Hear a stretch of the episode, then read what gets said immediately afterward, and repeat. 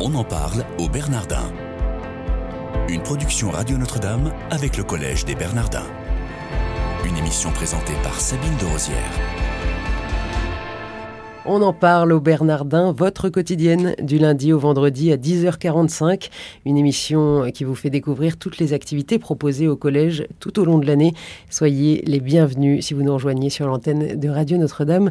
J'ai le plaisir de recevoir aujourd'hui Michel Berry. Bonjour monsieur. Bonjour. Merci d'être avec nous. Vous êtes euh, directeur de recherche au CNRS, ingénieur général des mines euh, et fondateur et responsable de l'école de Paris du Management depuis 93 et euh, au Bernardin, avec les Bernardins, en collaboration avec votre école, euh, vous avez créé un séminaire mensuel qui s'appelle Économie et sens. Quels sont les objets de recherche de ce séminaire? L'idée générale, c'est qu'aujourd'hui, euh, on voit bien qu'on est confronté à deux sortes d'impératifs. Un, impératif dont on nous parle tous les jours, c'est l'efficacité, euh, l'économie. Euh, et puis il y a un autre qui est très important, bien qu'il soit moins souvent explicité, qui est le sens. Ça mène à quoi tout ça? Il y a des gens qui sont très efficaces et au bout d'un moment, ils se disent mais où ça nous mène? Bon, la manière de traiter ça, on n'est pas resté sur des sujets abstraits. Chaque séance, euh, mon idée, c'était de choisir un, nouvel exemple, soit une entreprise, soit une association, une coopérative, pour voir comment, dans différentes formes d'organisation, on concilie l'impératif d'efficacité et la question du sens. Alors, bien sûr, dans les entreprises, l'efficacité est extrêmement dominante, mais la question du sens se pose. Dans un certain nombre d'associations, le sens prime, mais quand même, si on ne fait pas attention à l'efficacité, tout va mal. Besoin de sens, donner du sens, faire sens. On entend beaucoup hein, ces expressions euh, depuis ces dernières années. Pour quelles raisons, d'après vous? Parce qu'on on a tellement survalorisé l'économie, l'efficacité. On ne parle plus que de ça aujourd'hui. Alors, et et la, vie d'une organisation et bien sûr la vie d'une personne n'est pas faite que de recherche d'efficacité, de, profit euh, immédiat. Euh, il faut beaucoup plus pour faire euh, l'équilibre d'une personne et il faut aussi beaucoup plus pour faire l'équilibre d'une organisation. Il y a des organisations tellement obsédées d'efficacité, souvent à court terme, qu'elles en perdent le, cap. Est-ce que c'est le lieu, selon vous, l'entreprise ou le, marché économique? Est-ce que ce sont les lieux de, pour donner du sens à, sa vie Est-ce que c'est pas au sein de la famille, au sein des, activités connexes, plutôt que sur, le, sur le marché? Si vous passez de nombreuses heures par jour dans un lieu où vous ne trouvez pas de sens, à la longue, ça fatigue. Et on s'aperçoit que les entreprises qui sont quelquefois souvent les plus performantes, où, l'ambiance est la meilleure, sont aussi celles où les gens trouvent un sens. Alors on a, on a vu des exemples, euh, on a, une des premières entreprises qu'on avait étudiées, c'était Essilor. Essilor, euh, leader mondial du verre, euh, ce qui était étonnant chez Silor, c'est que le personnel, les, les personnels sont actionnaires, donc euh, ils ont, beaucoup d'actions. Dans beaucoup d'entreprises, on donne des actions en disant ben, le personnel sera motivé parce que si les actions montent, s'ils travaillent bien, les actions vont monter et tout ira bien. Et en fait, dans, dans, beaucoup de cas, l'action monte ou descend sans aucun rapport avec l'implication du personnel. Chez Essilor, ce qu'on a vu d'extraordinaire, c'est qu'il y a les, salariés actionnaires ont été réunis dans une association qui s'appelle Valoptech. Il y a à peu près la moitié d'entre eux qui sont dans cette association. Et cette association est représentée au conseil d'administration de l'entreprise, joue un rôle très important euh, où, les, problèmes remontent à l'association, sont transmis à la direction générale. Et chaque année, euh, la direction générale planche devant l'association. Il y a un vote de confiance. Et si la confiance n'est pas acquise, tout va très mal pour la, pour la direction.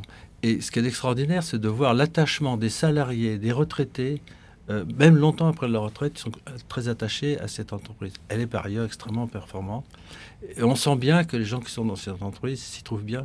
Euh, cette année, sur quoi le séminaire va mettre l'accent Alors cette année, je vais mettre l'accent sur euh, une contradiction qui m'a frappé depuis quelque temps. C'est le décalage entre la morosité euh, qui, qui, règne en France et qui ressort de la lecture des, médias, surtout des médias nationaux. Finalement, on ne parle que de, phénomènes macroéconomiques, chômage, euh, euh, euh, chômage, déficit du, budget, croissance, et tous ces indicateurs sont mauvais. Le gouvernement fait des efforts, mais il a du mal. On a l'impression d'être dans un film où à ralenti lorsque le monde évolue vite. Donc, la macro, ça va mal. Et nous, ce qu'on voit à Paris, c'est des choses extraordinaires. Une, on voit au contraire avec nos instruments d'observation euh, un foisonnement d'initiatives, euh, ce que j'appelle euh, menées par des entrepreneurs, pas seulement des entrepreneurs, mais dans, l'entreprise, dans les associations, dans, le monde artistique évidemment. Dans beaucoup de domaines, il y a des, des, des entreprises, des, des initiatives extrêmement fécondes qui inventent un monde nouveau avec euh, euh, dynamique où des gens savent faire partager leurs rêves, euh, où ils inventent même des modes de relations nouveaux entre les personnes. Et ce qui m'a frappé, c'est que ça, ne transparaît pas dans les médias.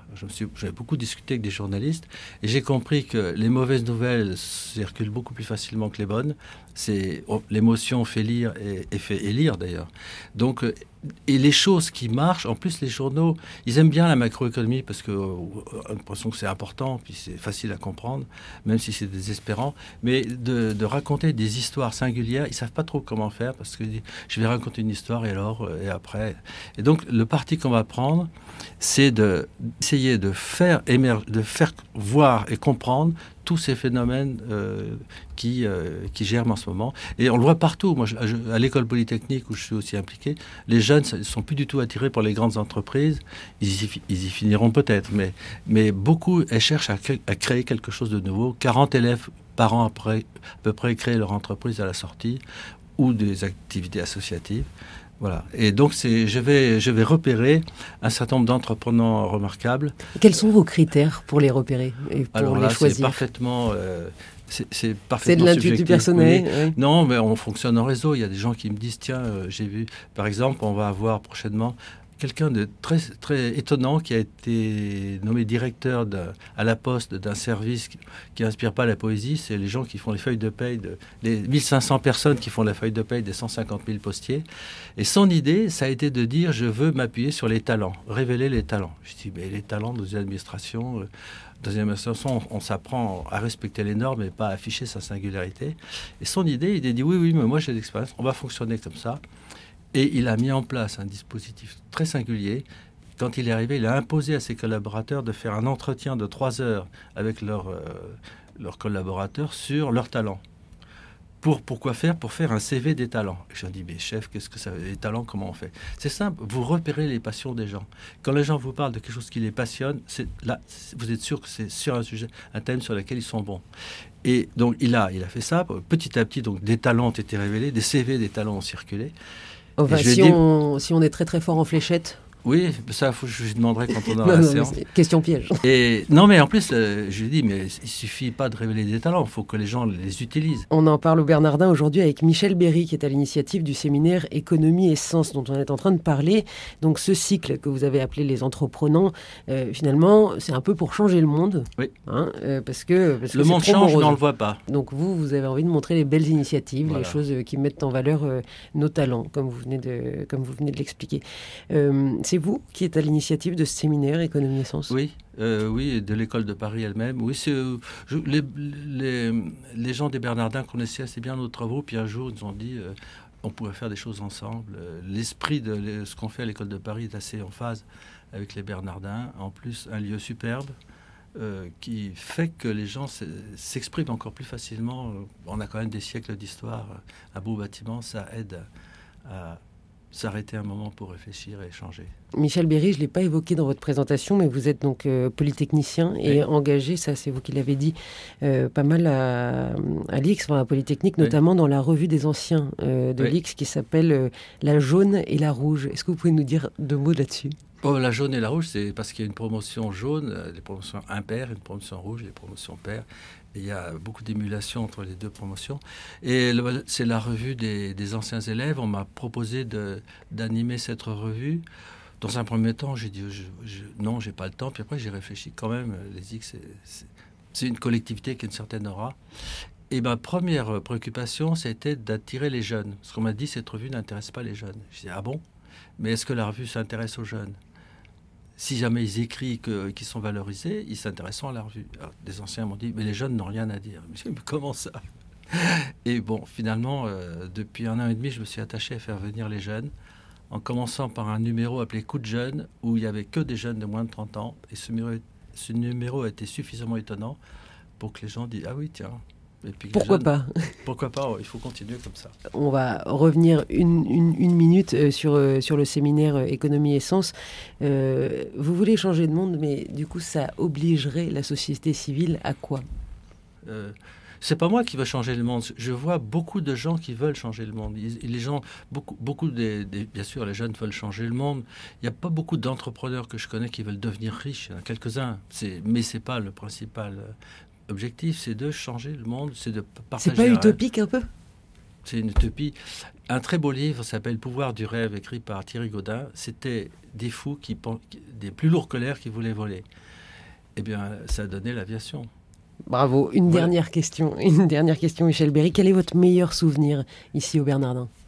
Peut-être une séance absolument incroyable avec euh, quelqu'un qui s'appelle Philippe Aubert. C'est un jeune qui est né euh, un accident de naissance, qui est privé de la parole, privé du mouvement, privé de tout, et il ne peut communiquer qu'en clignant des yeux.